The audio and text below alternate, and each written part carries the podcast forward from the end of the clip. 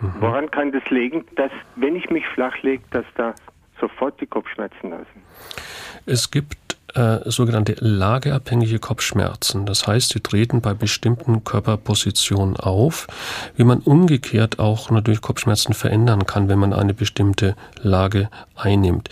Ein Kopfschmerz, der auftritt, wenn man sich aufrichtet, das ist der sogenannte postpunktionelle Kopfschmerz nach einer sogenannten äh, Liquorpunktion, also nach einer Hirnwasserpunktion, so eine Komplikation, die bei einem bestimmten Teil der Patienten auftritt.